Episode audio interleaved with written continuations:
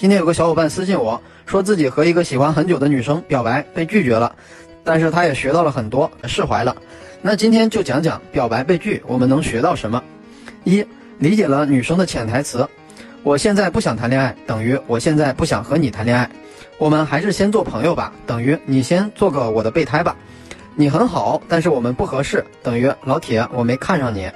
对不起，我有男朋友了，等于对不起，我有没有男朋友我都看不上你啊。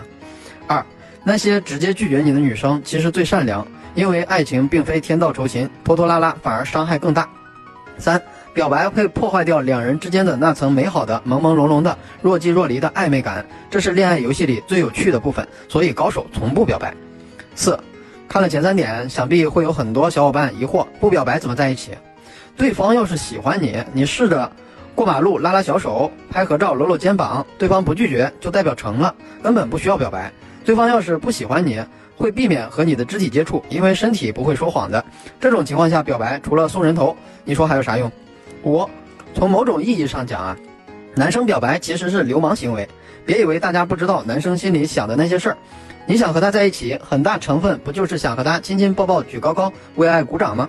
但是大部分男生又有色心没色胆，在女生答应做自己女朋友前，不敢和女生进行肢体上的试探接触。那么你表白不就相当于把搞这些羞羞羞羞答答的事情的责任抛给女生吗？不管你表白说的多么深情，简化模型后可得，我想和你亲亲摸摸搞一搞，你答不答应？六，即使表白被拒绝，也真没什么大不了的。即使是再优秀的人，也不可能保证所有人都爱上他。就算是不够优秀，对方看不上，那也没什么，只要努力，明天，明天的你会比昨天的你更优秀，明年的你就不再是去年的你。